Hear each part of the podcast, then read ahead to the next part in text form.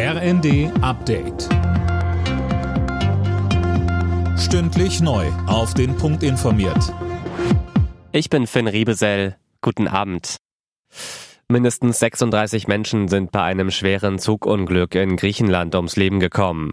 Auf der Strecke zwischen Athen und Thessaloniki war ein Passagierzug mit einem Güterzug zusammengestoßen, Silas Quiring berichtet. Neben den Toten gibt es auch zahlreiche, zum Teil schwer Verletzte. Insgesamt waren wohl mehr als 350 Menschen an Bord.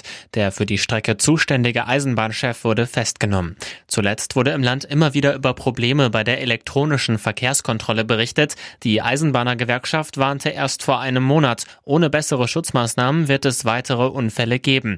Wie genau es zu diesem kam, ist noch unklar. Die Menschen in Deutschland haben trotz gestiegener Löhne am Monatsende immer weniger Geld im Portemonnaie. Laut Statistischem Bundesamt sind die Reallöhne im vergangenen Jahr um über drei Prozent gesunken. Grund dafür ist die hohe Inflation. In Berlin stehen die Zeichen auf ein Bündnis von CDU und SPD. Wie der Spiegel berichtet, wollen die Christdemokraten um Wahlsieger Kai Wegner mit den Sozialdemokraten regieren und streben nun Koalitionsverhandlungen an. Für Schwarz-Rot hatte sich laut Medienberichten auch die bisher regierende Bürgermeisterin Franziska Giffey von der SPD ausgesprochen. Keine Revolution, sondern eine Selbstverständlichkeit. So beschreibt Außenministerin Baerbock ihr Konzept von feministischer Außenpolitik.